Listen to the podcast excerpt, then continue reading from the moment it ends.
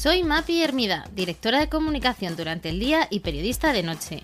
Bienvenido a mi podcast en el que doy visibilidad a personas que me inspiran.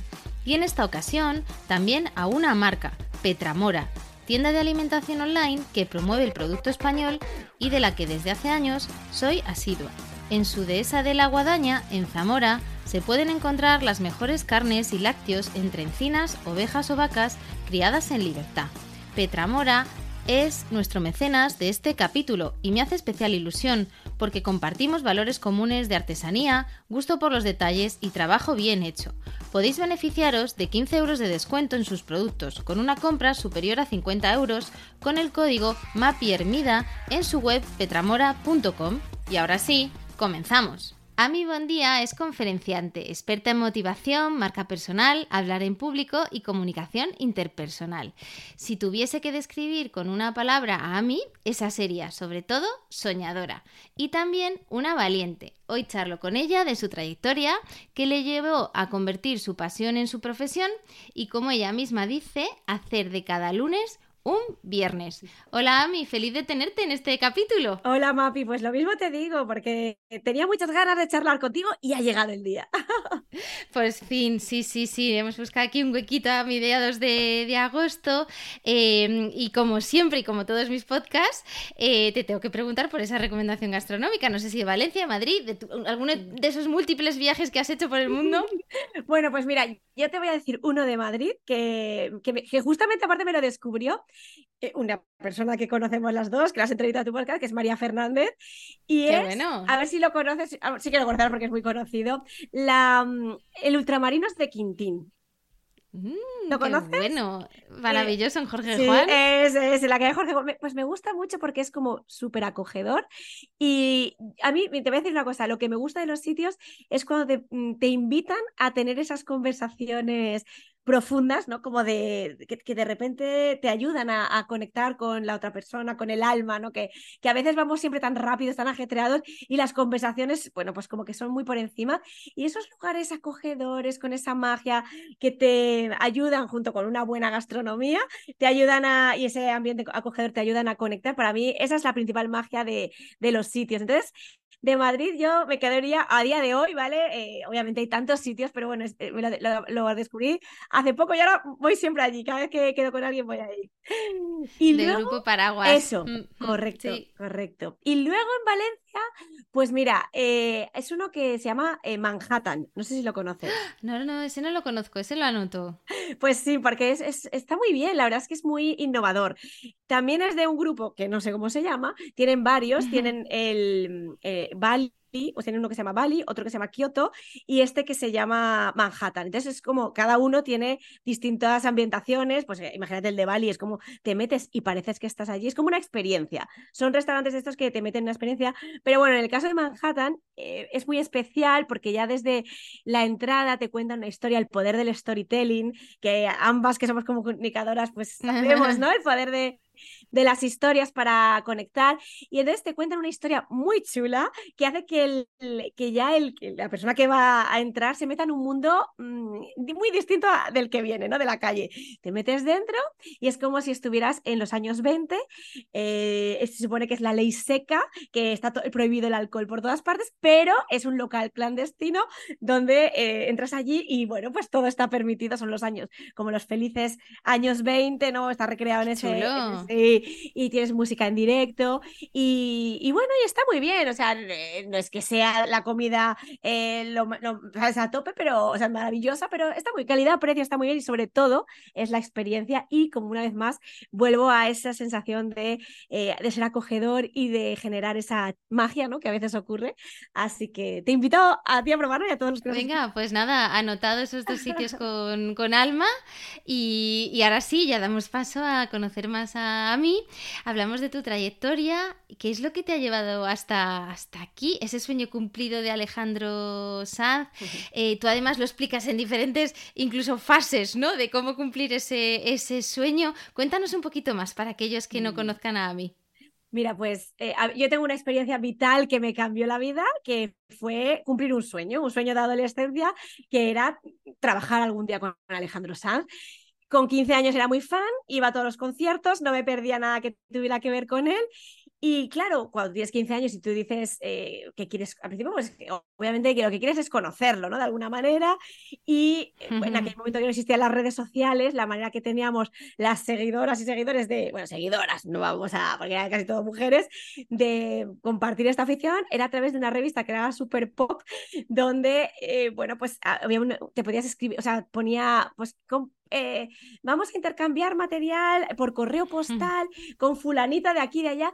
Bueno, yo me escribía con mucha gente, ¿no? Y una de aquellas, una fan, eh, me pasó la dirección de su casa. Claro, cuando yo voy a casa, me voy a casa, tenía 16 años en ese momento a casa de mis padres, le digo, yo quiero ir a su casa, que yo vivía en Valencia en ese momento, y bueno, mis padres ya hartos, que no vamos a ir a casa Alejandro Sanz, que no. Y yo que sí, por favor, por favor. Bueno, al final, eh, una por insistente, eh, bueno, los convencí y el caso es que nos fuimos toda la familia a Madrid, a esa dirección, que tampoco sabía yo si iba a ser real, y el caso es que sí que era. Y yo a mi familia dijo, iros, iros. Digo, porque imagínate que Alejandro Sanz abre la puerta y nos ve aquí con todo, toda la familia. Digo, eso tampoco puede ser. Pero el caso es que me quedé yo y mis padres me estaban como vigilando desde dos calles más allá y bueno, pues el problema fue la gran oportunidad, porque era un día de sol radiante, pero de repente se nubla, se nubla, empieza a caer el diluvio universal y gracias a esa lluvia, Alejandro Sanz, que sí que estaba dentro de la casa, se asomó por la ventana por el ruido que, escuchaba, ¿no? De ese diluvio y vio a esa pobre niña que estaba mojando de arriba abajo y bueno, y la verdad es que fue increíble, me recibió, se portó fenomenal y em, tengo que decirte que yo, eh, bueno, me firmó, nos hicimos fotos, llegó un momento que digo, bueno, ¿yo voy a tener otra vez aquí delante Alejandro Sanz. Entonces, con la osadía de mis 16 años, pues yo le dije, Alejandro, ¿te puedo invitar a un café? Y el otro pues dice, pero esta niña que me está contando. Pero el caso es que, eh, bueno, me miró y me dijo, mira, hoy no va a poder ser, pero te prometo un café. Ay, Alejandro no sabía lo que me estaba prometiendo. Porque yo eh, a partir de ese momento tenía claro que quería volver a verle, pero ya no como fan. Yo quería volver a conocer, o sea, quería conocer a la persona que había detrás del personaje. Eh, descubrí el mundo de la música al lado de la persona que ponía la banda sonora a mi vida. Y a partir de ahí dije, yo quiero trabajar con él. Claro, yo ni canto ni bailo, entonces digo, ¿cómo me acerco a, a él? ¿No? Está... Y entonces a mí me gustaba la comunicación. Y a partir de ahí dije, oye, pues los periodistas, yo veo que hacen entrevistas a este tipo de personas, digo, pues, pues por ahí. Y a partir de ahí me metí en periodismo y poco a poco fui eh, con foco, eh, hice un en la industria de la música, entré a trabajar en el Festival Viña Rock. Y lo hiciste siempre con ese objetivo. O sea, era tu objetivo trabajar con Alejandro Sanz. Sí, totalmente. Eh, claro. Es curioso, ¿no? Porque los, dicen que estos, los sueños que se cumplen en muchos casos tienen una parte de obsesión, ¿no? Y que si no te obsesionas con las cosas y no las vives con pasión, difícilmente los alcanzas, ¿no? Y ahí estaba tu pasión. Sí, totalmente. De hecho, un amigo me habló de obsesión divina y me gustó mucho, porque, claro, la obsesión lo relacionamos con algo negativo, ¿no? Porque parece como, eh, pues eso, una, persona obsesionada, lo ves como un fanático, una cosa. Y realmente, eh, cuando la obsesión divina, por así decirlo, es esa obsesión para conseguir sueños, positiva, porque es para algo bueno, conseguir sueños, sanar una enfermedad o, en fin, lo que sea, ¿no? Eh, si no, o sea, si no tienes ese pensamiento constante de cómo mejorar, de cómo crecer, es difícil que las cosas que parecen muy difíciles se consigan. Y bueno, ya sí llegó, llegó un momento en que después de 10 años mandando currículums a su oficina de management, pues me sonó el teléfono, a mi buen día, digo, sí, sí, soy yo, tenemos una pila de currículums tuyos y tenemos curiosidad por conocerte, tenemos un puesto en prácticas, ¿estarías interesada?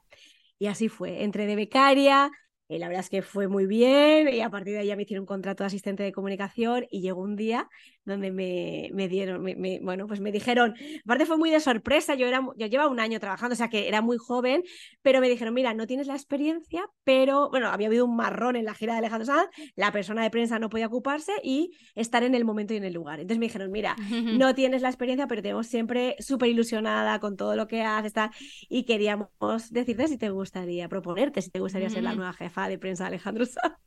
A mí se cumplió el sueño, o sea, el sueño fue realidad o fue un poco como de repente Cenicienta, que dices, bueno, ahora ya he conseguido mi sueño, estoy con Alejandro Sanz, pues oye, al final no era para tanto, ¿no? O al contrario, lo viviste intensamente. Sí, lo viví intensamente. Fue ese sueño hecho realidad. No, no te, o sea, la realidad es que fue muy duro, porque el mundo de la música es muy duro. O sea, la industria de la música hay una competencia tremenda, incluso dentro de, del propio sector, o sea, dentro del propio sector. Yo no estaba acostumbrada a ese nivel, ¿no? De, incluso de zancadillas, por así decirlo.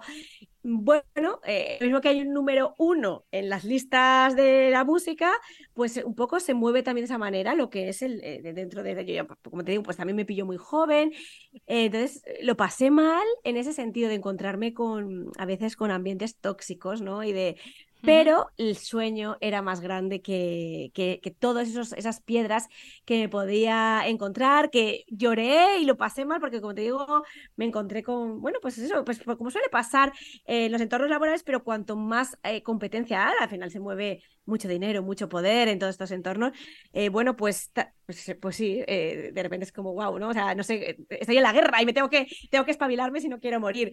Pero, pero lo que fue el, el conocer a Alejandro Sanz, el descubrir eh, ese, ese, ese, mundo de la música me pareció ser un privilegio tremendo porque mm, estaba conociendo lo que, lo que yo siempre había visto desde el otro lado. Entonces, ver el entre bambalinas, el cómo se prepara todo, el cómo... Y luego yo creo que hay una cosa muy bonita en la música, que más allá de la competencia que haya, o que, en fin, eh, siempre tiene el lado oscuro, ¿no? De, todas estas cosas.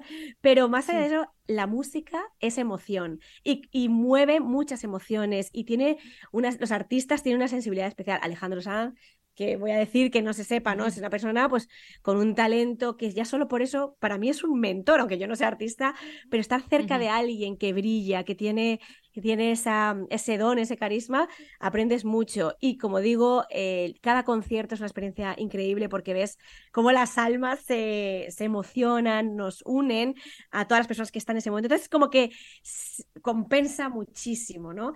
¿Tú crees a mí que todos los sueños se cumplen? Porque yo pienso en gente que tiene sueños y que, oye, pues al final lucha por ellos. Eh, ¿Crees que si realmente te empeñas lo, lo consigues? Esta pregunta, claro, es, complicada de responder. Eh, yo cuando era más joven te diría que sí, que todos, ¿sabes? Que todos, pero también, eh, también la vida, pues eso es madurez con el paso de los años y te vas dando cuenta que uno puede cumplir eh, hasta donde puede cumplir, en el sentido de que hay cosas que no dependen de nosotros. Hay cosas, factores pues eso, que dependen de otras cosas, entonces eh, no podemos hacer nada.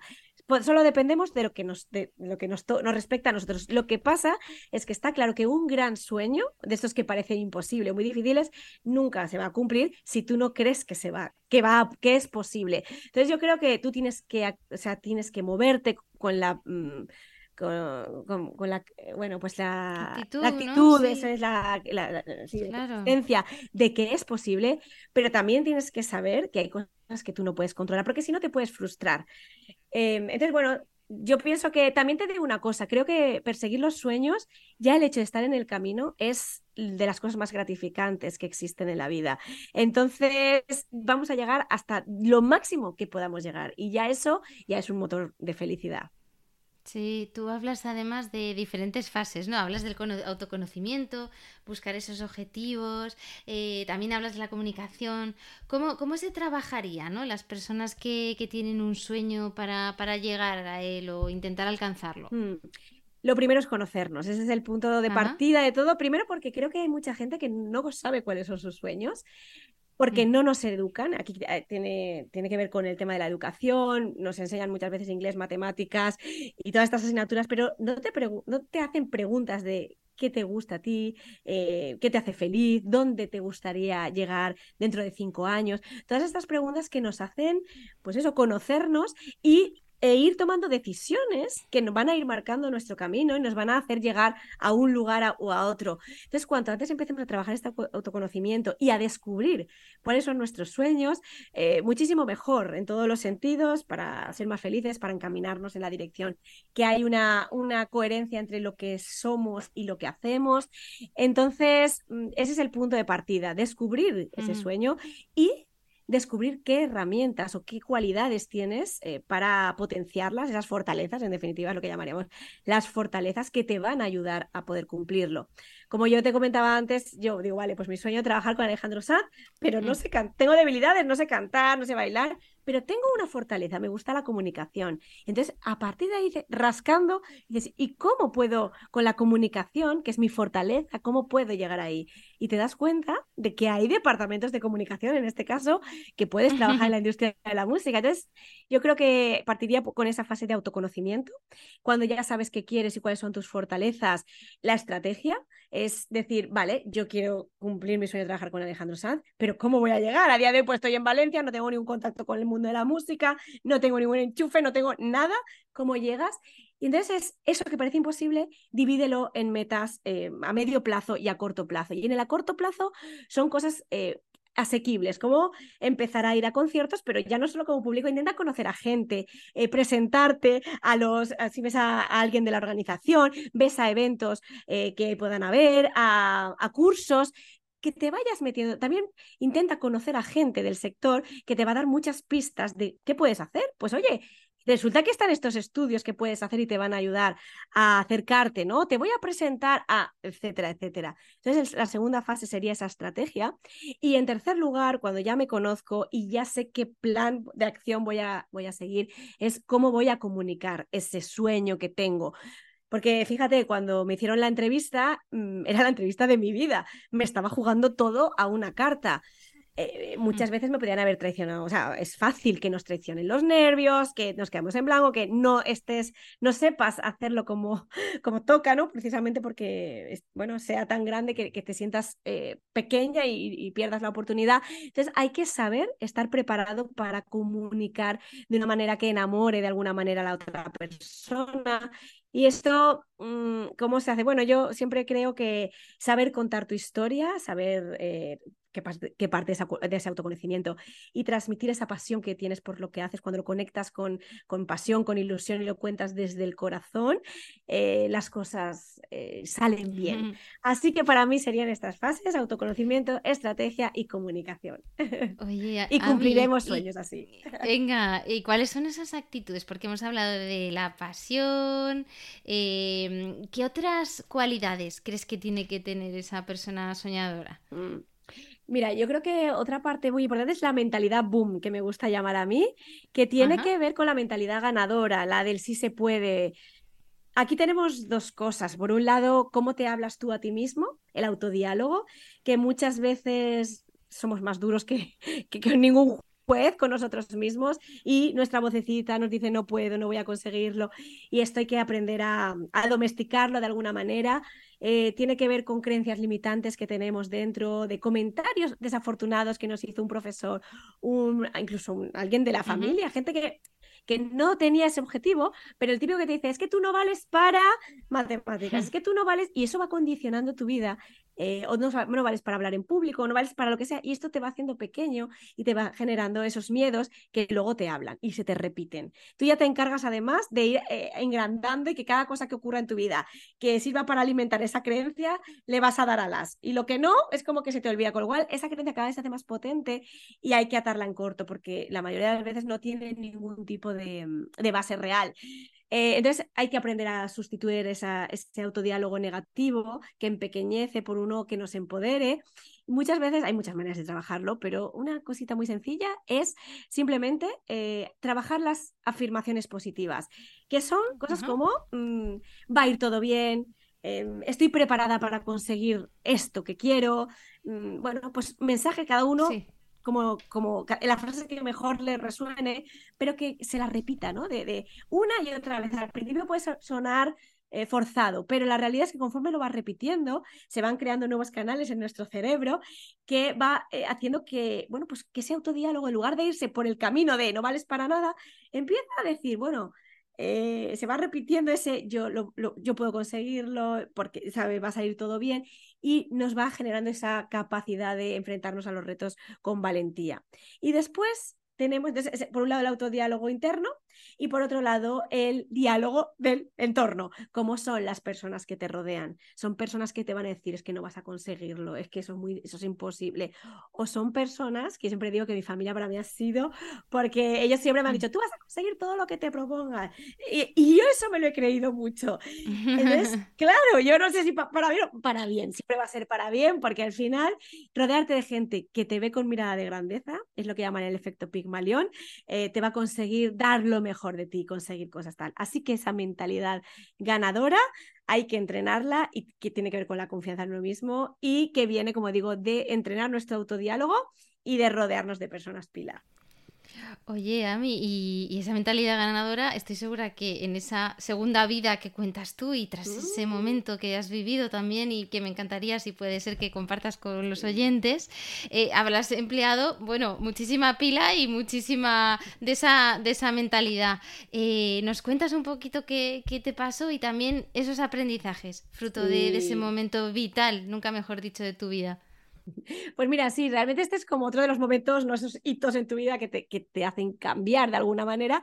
Y es que pues hace año y medio, mm, bueno, pues tenía un dolor de garganta muy fuerte. También es verdad que como al final me dedico a hablar, a, dar conferencias, pues bueno, pues dices, es, normal, ¿no? Estaré eh, afónica, lo que sea, era invierno. Fui al médico, me mandaron a casa con un ibuprofeno y entonces yo tiré para adelante. Eh, me fui a Canarias, tenía una conferencia allí y el caso es que cuando estaba en el avión, o sea, tenía tal dolor, era como, como puñales en, en, el, en la garganta, no podía dormir, no podía tragar saliva, no podía, era impresionante. Digo, bueno, en cuanto llegué a, casa, digo, al día siguiente me, voy a ir al médico, pero no me dio tiempo porque realmente es que ya me, me asfixiaba, tuve que llamar a una ambulancia y ahí ya claro, el caso ya, claro, entró eh, de manera seria y ahí ya me hicieron las pruebas que correspondían, el TAC, las placas, tal. Y lo que vieron es que era una infección de origen desconocido. Abro paréntesis, hacía un mes que había pasado el COVID y hacía una semana que me había dado la tercera vacuna. Entonces, bueno, pues, en fin, no se sabe, ¿no? Pero mm. eh, había sido una bacteria que había entrado, como digo, de origen desconocido, había entrado por la garganta y eh, había bajado eh, esa infección hacia abajo y, eso es como pus al final, ¿no? le llaman necrotizando, te estaba pues, bueno, matando todo lo que estaba pasando y ya había llegado a lo que llaman eh, al mediastino, que es la zona del corazón, pulmones. De hecho, esta infección se llama mediastinitis y claro, pues tiene, o sea, es peligrosísima, ¿no? Tiene una mortalidad de un 70%. Entonces, eh, bueno, pues aquello ya me llevó a estar nueve días en la UCI, me operaron cuatro, cuatro veces en, en, en cinco días, toda esa vida muerte, porque, claro, primero era el cuello, pero luego me tenían que abrir el lateral y limpiar, porque, claro, era una infección que la infección iba más rápido que la médica, que, que, que ellos pudieran averiguar qué bacteria era. Y hasta que no sabían, pues me daban medicación genérica, pero no sabían qué darme. Entonces, para limpiar, la única manera que tenían era abrirme y que después, y cada, pues como digo, era muy peligrosa porque tocan órganos vitales y además te tienen que entubar con respiración asistida, el coma, o sea, te llevan al coma. Entonces bueno, es, es, una cosa, yo nunca había pasado por el hospital más, para que, más que para dar a luz, entonces claro, pues aquello fue una cosa. Em, entonces, bueno, al final, cuando ya después de estos nueve días me bajan a planta, siempre con la amenaza de que en cualquier momento me suben, porque me bajaron muy justa de los parámetros que ellos consideraban, pero claro, estar en la UCI también es muy peligroso, porque bueno, allí están las infecciones más peligrosas, pues los, los, bichos más, más potentes, bueno, mientras dicen, mientras podemos, puedas estar en planta, pues ahí te tenemos. Y afortunadamente la cosa empezó con medicación genérica, empezó, a remitir, averiguaron la familia, era una bacteria aérea, aunque no supieron cuál, y empezó a, estar un poco controlado. Cuando yo me despierto, tengo que decirte que no puedo moverme. O sea, fue tal el impacto porque solo movía los ojos. O sea, es que me había quedado. Yo no lo sabía. Cuando parece ser que cuando te llevan al coma, claro, bajan tanto tus funciones vitales al mínimo que tu cuerpo pierde toda la, o sea, en, nueve días yo había perdido toda mi fuerza, toda mi musculatura, no podía moverme. Eh, entonces, pues claro, es una sensación muy de impotencia, de, de, haber perdido todo. O sea, es que de ser dependiente total me tenían que mover hasta de la cama, de cambiarme de posición. Me, primero iba. Primero tú no entendías nada, porque tú estabas consciente, pero no entendías nada. No, Impresionante. Yo entré con un dolor de garganta y, de, bueno, tengo que decirte que cuando estaba en la UCI, cuando desperté, eh, primero me intenté escapar, me arranqué las vías. Eh, sí, sí, porque yo pensaba, es que era la época que había estallado la guerra de Rusia y, Ucrania.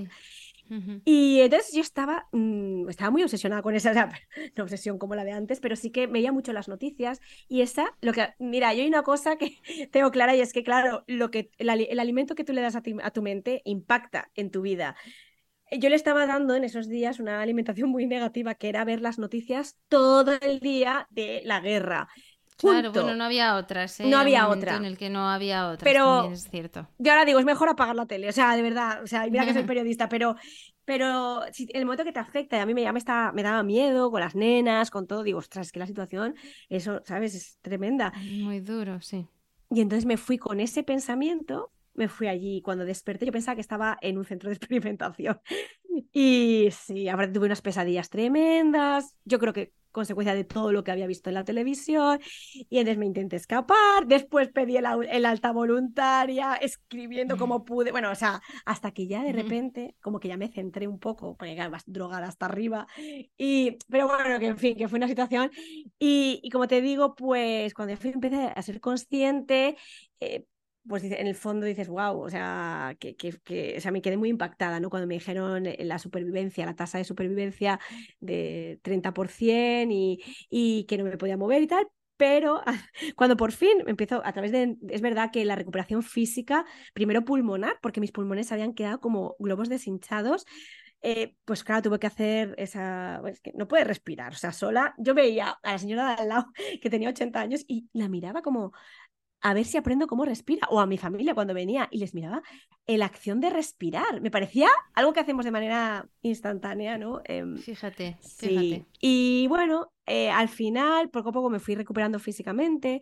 Era volver a respirar, volver a comer sola, volver a, incorporarme, a andar primero con silla de ruedas, después con tacatac y poquito a poco sostenida, ¿no? Pues a empezar a andar, pero cuando me empiezo a recuperar, pues va y de repente eh, pierdo la voz y se me va la voz. Primero se creen que es una, una fonía, pero luego me empiezan a decir que piensan que sea de la, de la operación, que me, bueno, que se había, se había dejado muy lesionado una, un nervio, eh, y entonces parece ser que se podía haber cortado, ¿sabes? Se ha terminado de cortar en esos días y que ya la, voz no la iba a poder recuperar, porque si te cortan ese nervio de que, que te ayuda a hablar, a que salga el sonido, pues que ya no hablas. Correcto.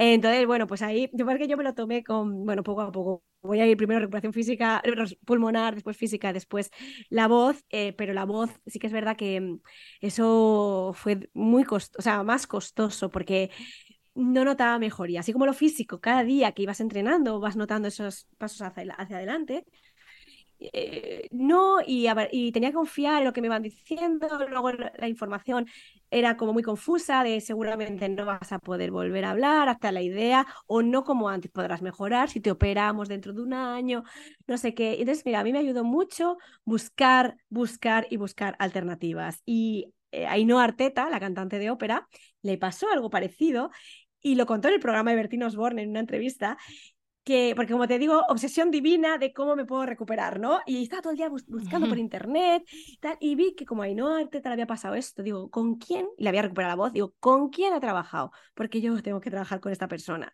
Y descubrí en Viena a un hombre, un em, otorrino, que está especializado en cantantes de ópera. Digo, pues esa persona es la que a mí me puede ayudar. Y además ponía que para él las cuerdas vocales eran como el mayor tesoro. Pues claro, al final, eh, cuando tú vas a un logopeda, foniatra, tal y cual, pues eh, lo mismo te tratan a un niño que no sabe pronunciar la R, ¿sabes? Que, que, a un caso como podía ser el mío. Entonces yo quería a alguien especializado en profesionales de la voz. Y fíjate, em, mi idea era, o sea, de hecho, mis padres, no, pues mi familia, mi marido, pues hacemos un crowdfunding y nos vamos allí, lo que haga falta. Pero en ese intervalo, hasta que, bueno, eh, mientras estaba, estuve investigando e incluso hablando, contactando con ellos y tal, mm, solo con la información que recibí, me dieron ya muchísima esperanza. Y fui rastreando y vi que eh, en España había una persona que, que, era como discípulo de, y encima era de Valencia, eh, y entonces había en Madrid y en Valencia, y al final trabajé con esa persona y empecé a ver los resultados y recuperé la voz. Y así es un poco, y, bueno, y aprendizajes muchos. Bueno, aprendizajes, pues eh, todos, ¿no? O sea, cuéntanos un poco qué destacarías, que... Sí, pues mira, eh, eh, para empezar, que todas las herramientas que yo, de las que yo hablaba en las conferencias, de, los talleres y tal igual, no las solo pusiste en práctica. totalmente. De hecho, fui muy consciente, de hecho, porque cuando estaba allí en esa situación tan de impotencia total, dices, Bueno, eh, voy a, vamos a ver si todo lo que cuento sirve en el momento más oscuro. Yo te sabía que servía para cumplir sueños, para conseguir un trabajo que te guste, tal y cual, pero servirá para estos momentos tan oscuros, el más oscuro de mi vida, pues sí, o sea, lo que me di cuenta que estas herramientas, que tienen mucho que ver con el autoconocimiento, pues mm, son esenciales. Y a mí me ayudó mucho, una de las cosas que más, eh, como digo, todas estas herramientas que yo había trabajado me ayudaron, pero especialmente, por ejemplo, el dónde pones la mirada, en lo que tienes o en lo que te falta. Podía haber puesto la mirada en todo lo que había perdido, que era muchísimo, pero si ponía la mirada en lo que tenía, tenía lo más importante, que había vivido, cuando el 70% de la gente no lo cuenta. Con lo cual, eso ya para mí fue un motivo de celebración. A partir de ahí, lo que hablábamos de mm, pequeñas metas, pequeñas metas que poquito a poco te acercan a lo que te parece imposible. La recuperación a mí me parecía imposible. Sin embargo, si yo pensaba cada día de voy a hacer este ejercicio de respiración, este ejercicio de mover los dedos, de tal, em, de la voz, de tal, todo eso al final era día a día, cada pequeña meta, lo ibas superando, lo ibas superando y ibas recorriendo un camino con foco que al final te me llevó a una recuperación total como la que tengo a día de hoy. Por supuesto, rodearte una vez de lo que hablábamos con personas pila, personas que creen en ti. A mí cuando estabas en el hospital me encontraba con todo tipo de personas, desde, médicos, amigos, que te vienen, oh, estás fatal. Y te transmiten el estás fatal o por su cara o por sus palabras. Esto es que yo no, vas a recuperar la voz o te van a quedar secuelas, no sé qué, no sé. Pues mira, y esto yo creo que es la ecología propia de la supervivencia que también es verdad que al, consumir mucho producto de, desarrollo personal, pues lo tengo en un lado positivo, en el sentido de que mis oídos era como que se cerraban. No escuchaba eso, no me dejaba contaminar por esa toxicidad. que yo sé que lo hacen, no lo hacían a mal, pero me podría haber limitado a decir, pues como no tengo nada que hacer, me voy a quedar encamada, que me den la, baja y chimpón. Entonces, eh, bueno, pues me quedaba con los mensajes de las personas que me decían, venga, tú eres fuerte, vas a conseguirlo, cada día mejor, y a mí me ayudó mucho. Y luego también confiar mucho en mi capacidad de, mejora.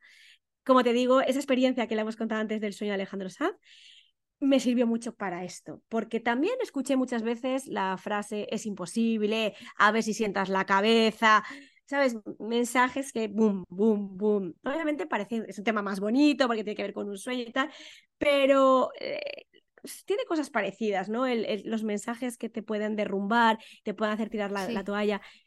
Entonces me ayudó mucho. Dije, oye, yo conseguí una vez, hace unos años, algo que parecía muy difícil. Todo el mundo me decía que era imposible y lo conseguí. Pues esto también lo voy a conseguir. Entonces me agarraba a, esa, a ese recuerdo de, de ese sueño cumplido tengo más, obviamente los sueños pero ese es como muy fuerte porque escuché muchas veces el eso es imposible, ¿no? Y me ayudó mucho. Así que yo creo que un poquito estas cosas son las que me llevo. Y gratitud, o sea, la gratitud de no dar nada por hecho, de que respirar es un, un milagro y, si, y todo lo que podamos, que, no demos las cosas por hecho, ¿no? En definitiva, que todo lo que, eh, si estamos bien, eh, pues celébralo, celébralo. Y hay que celebrar todo, todas las cositas pequeñas y por supuesto, ah, no te, tener la conciencia tranquila. Hubo un momento que yo pensaba, bueno, cuando ya empecé a ser consciente y te empiezas a pensar que la, la gente te, te, lo transmite de alguna manera, la gravedad de lo que tienes y que puede ser que te, que te vayas al otro barrio, Em, el decir estoy tranquila, no tengo, no tengo deudas pendientes, ni, ni a nivel de, mm, de, gente con la que tenga malos rollos, ni tampoco a nivel de sentimientos no expresados. Yo soy una persona que digo te quiero muchísimo, si ah, de verdad, ¿eh? no, no, es una palabra que mal use a, a, a todas partes, no lo voy a diciendo a todo, a todo el mundo, pero sí que a la gente que quiero se lo digo mucho y, y bueno, en fin, pues el tener esa conciencia tranquila de si me voy, me voy en paz y haber luchado por los sueños. Yo creo que eso, bueno, es importante para poderte ir si te toca. Ojalá que, en mi caso, cuando más tarde mejor, pero, pero irte tranquilo también te da paz. Qué bonito, qué bonito. A mí muchas gracias por compartirlo. Eh, hay mucho de lo que cuentas de, algo que, en tu libro, Mundo de Valientes, es el que yo me he leído, el que tengo aquí. Em, eh, describes como también mentalidad de, crecimiento. Em, hablas de, características, bueno, tú lo llamas herramientas, como la, creatividad, hablas también de la, de la comunicación. Em, y aquí me gustaría profundizar un poquito, porque tú eres experta en comunicación, algo que nos vincula. Y, y, me encantaría em, preguntarte, ¿no? ¿Cuáles son esos buenos tips eh, de, las personas, de las buenas personas eh, comunicadoras. Hay una frase que me encanta que recoges también en el libro de Maya Angelou. Em, escritora que dice las personas olvidarán lo que dijiste o hiciste pero nunca lo que hiciste sentir mm. eh, ¿qué tips, qué consejos darías para la buena comunicación? Pues mira, yo creo que, y está muy vinculado con la frase que has comentado de Maya Angelou, Mm, comunicar desde la pasión. Y esto tiene que ver con hablar de algo que te mueve. Cuando lo hacemos desde ahí, nuestro lenguaje no verbal va a conectar tanto, o sea, con las personas que nos escuchan. Es muy difícil impostar pasión por algo si no se siente. Cuando hablas desde ella, eh, los ojos te brillan, tu lenguaje no verbal eh, se hace que genera esa credibilidad. Así que llévatelo a ese terreno. Si puedes contar historias personales, anécdotas, va a hacer que tu discurso sea mucho más emocional y a la vez si tienes que hablar de cosas que no tienen, que es difícil, ¿no? Vincularlo con algo personal porque te toca hacer una exposición del trabajo o lo que sea, yo siempre digo, pon ejemplos que tenga que ver con algo que te gusta. Si te gusta el fútbol, llévatelo al fútbol. Si te gusta la moda, llévatelo a la moda. Es decir, llévatelo a tu terreno. El tema que sea, llévatelo a tu terreno. Porque de esa manera conseguirás que ese lenguaje no verbal eh, conecte con, con, las personas. Así que yo creo que ese sería como el primer tip, llévatelo a tu terreno, un terreno más, más emocional. Y luego consigue, ten claro cuál es el mensaje que quieres transmitir. Porque muchas veces queremos decir tantas cosas, tantas cosas, tantas cosas, que al final la gente no sabe cuál es el mensaje que le has querido dar. Así que un mensaje bien claro y a partir de ahí lo puedes ir adornando, complementando, ampliando, pero repite esa idea principal que al final es la que cuando se termine tu exposición, quiero que estas personas se lleven esto. Y creo que luego eh, un buen comunicador es aquel que tiene un equilibrio entre corazón y razón. Es decir, como ya hemos hablado ¿no? de la parte de emocional, donde puedes contar historias, anécdotas, eh, historias a veces que tienen que ver con las típicas historias orientales, ¿no? que de alguna manera sirven para ejemplificar lo que puedas estar contando, pero no peques todo de emoción, porque si solo cuentas batallitas, por así decirlo, dirán, ah, pues muy bonito, ¿sabes? Pero me ha llegado, pero me falta la parte racional, queremos información. Entonces, siempre intenta eh, pues, sumarle esa parte de investigación, de datos, aunque los hagas siempre, digo, nunca hables con términos complejos, eh, tiene que entenderlo todo el mundo. Utiliza palabras sencillas y asequibles para que tu, mensaje llegue, pero ese equilibrio corazón-razón hará que tu mensaje llegue al corazón y también a la mente. Y en ese equilibrio, pues seguro que dejas un recuerdo positivo. A mí me queda un montón de temas que tratar contigo. Voy a abordar dos. Eh, uno es el liderazgo y otro es Em, todo lo que tiene que ver con tecnología, esas herramientas y actitudes para desenvolvernos en este mundo digital, loco mundo digital en el que nos movemos.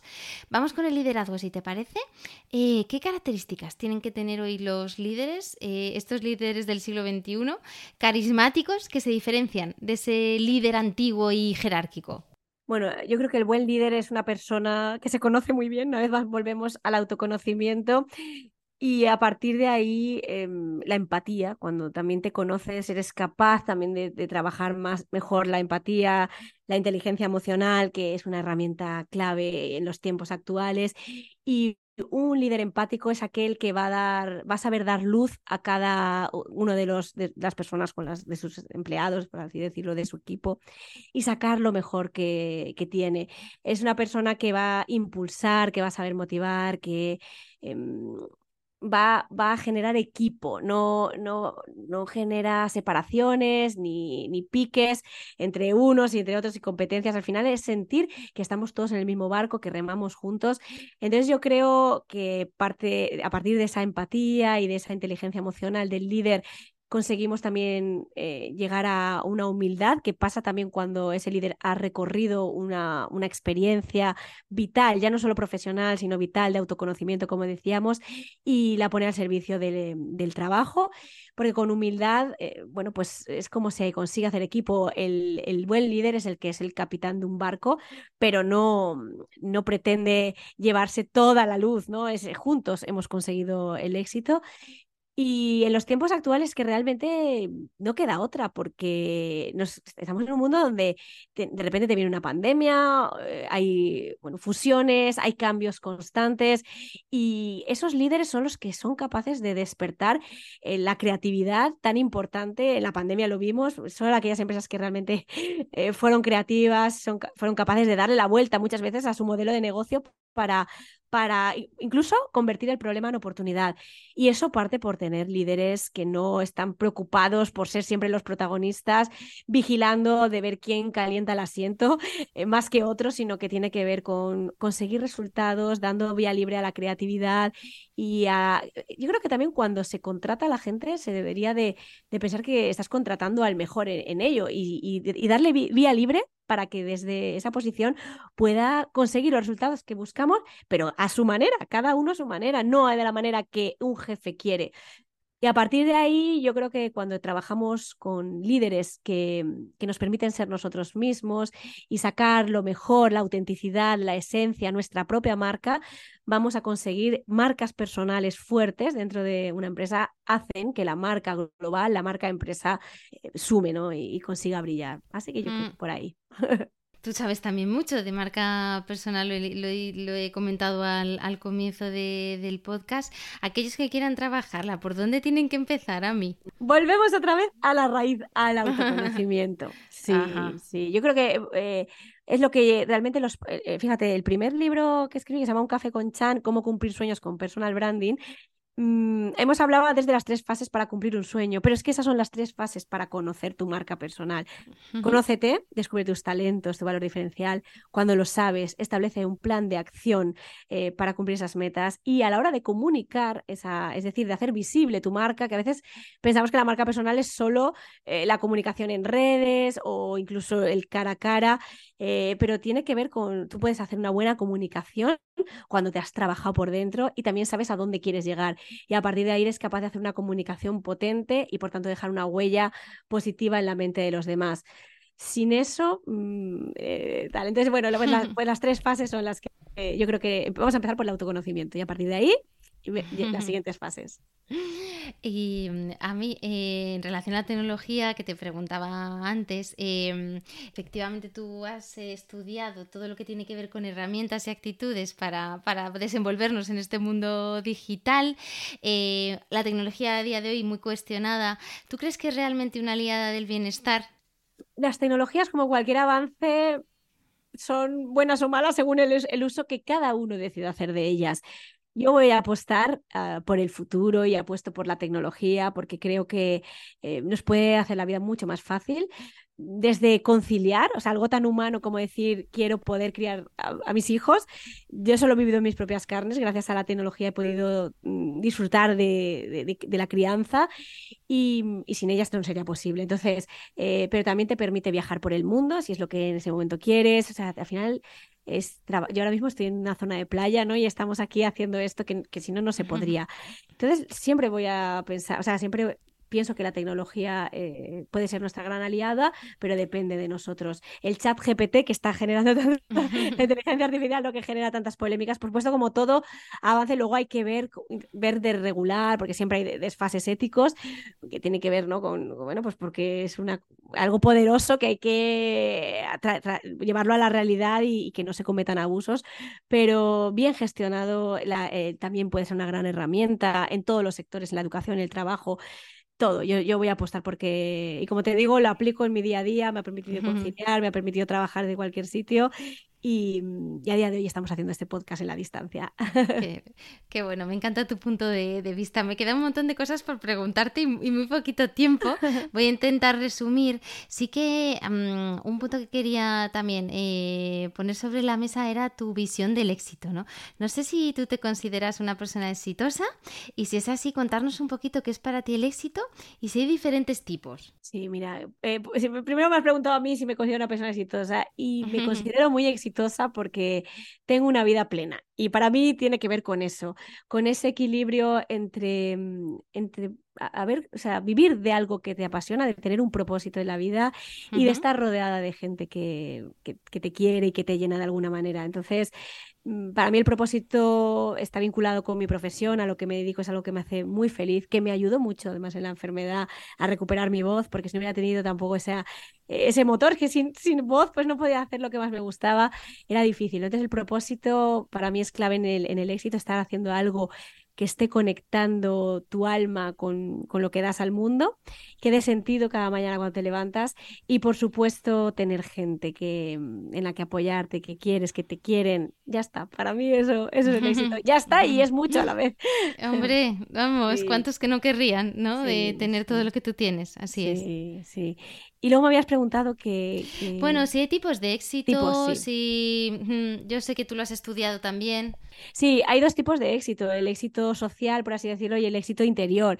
El éxito social es yo esa parte lo he visto mucho porque he tenido la oportunidad de estar, o sea, pues cuando, sobre todo en el mundo de la industria de la música, con gente desde fuera, ¿no? Muy, muy exitosa y darte cuenta que luego a lo mejor eh, existen grandes vacíos, ¿no? Que no tienen ese, ese bienestar interior. Entonces está el éxito social, que es lo que la sociedad dice que es éxito, pues tener dinero, tener fama, em, bueno, pues eso, ¿no? Básicamente. Y luego está el éxito interno. A veces una persona que trabaja en una ONG no tiene ni una casa maravillosa, ni un coche de lujo, ni viaja por el mundo entero, pero esa persona es muy feliz porque siente que está haciendo algo mejor, o sea, algo bueno por, el, por la sociedad y disfruta con lo que hace. Y ese es el éxito interior. Hay veces que los dos éxitos se eh, conectan, ¿no? Y siempre me gusta poner el ejemplo de Rafa Nadal, porque eh, yo no lo conozco personalmente, pero transmite ser una persona de ese éxito global, de tener e, el éxito social, de, tener popularidad, de haber llegado a lo más alto de su trabajo. Pero también tiene una vida personal que se le ve plena con su pareja, con, con su hijo, tal. Con lo cual, yo creo que sería el ejemplo de ese éxito global. Pero ahí cada uno pues eh, trabaja ¿no? En, en, qué es el éxito. Para cada uno vamos a dar una definición diferente. Bueno, pues terminamos con una palabra que, que, yo creo que para muchos es manida, pero, pero que tiene que salir en esta, en esta conversación, que es la felicidad. Em, te preguntaría si eres feliz, pero vamos, yo creo que se ve a la legua que sí, eh, pero tú hablas de un tipo de felicidad, de la felicidad realista. Cuéntanos ahí. Bueno, pues la felicidad realista está muy conectado con el, éxito, realmente tiene mucho que ver con, con la plenitud, con el bienestar. Y es que es verdad que mm, uno puede estar mm, por ejemplo, enfermo, ¿no? Y, ser feliz. Y uno puede mm, estar en plenitud de salud, vivir en una isla paradisiaca, en una casa preciosa y ser un desgraciado. De hecho, cuántas veces no vemos gente que lo tiene todo y pues de repente se quita la vida, ¿no? Y dices, ¿cómo puede ser? Entonces esa felicidad realista tiene que ver con la felicidad interna, ¿no? La tenemos dentro de nosotros. Tenemos que aprender a regular las emociones, a valorar las cosas, a conectar con la gratitud, que es una palabra que ya hemos nombrado antes y que realmente es tan importante. Las personas que, que son agradecidas eh, son felices de alguna manera porque somos conscientes de, de lo bonita que es la vida y de, que hay que dar gracias ¿no? por todo. Así que creo que esa felicidad está en nuestras manos, en trabajarla. Bueno, pues yo doy gracias a mí por tenerte, por haberte, porque te cruzas en mi camino en, uno de los dosieres que me mandaron como conferenciante y por el tiempo y la generosidad que, que has demostrado con todo lo que sabes y lo que has investigado. Muchísimas gracias. Muchas gracias, la verdad es que ha sido una, vamos, delicioso eh, charlar contigo y nada, y espero que en algún momento nos podamos tomar un café eh, o ir a un sitio de estos maravillosos que tú conoces en tu gastronoma.com, que yo ya soy seguidora total, y poder disfrutar de una terracita o algo. Venga, pues cuando vengas por Madrid, aquí te, esperamos, nos vamos a, Ultramarinos Quintín, si quieres. Me parece una gran idea. un abrazo. Si eres una empresa o una marca y quieres ser mecenas de este podcast, tienes toda la información en la sección de contacto de mi web www.lagastrónoma.com. Hasta la próxima.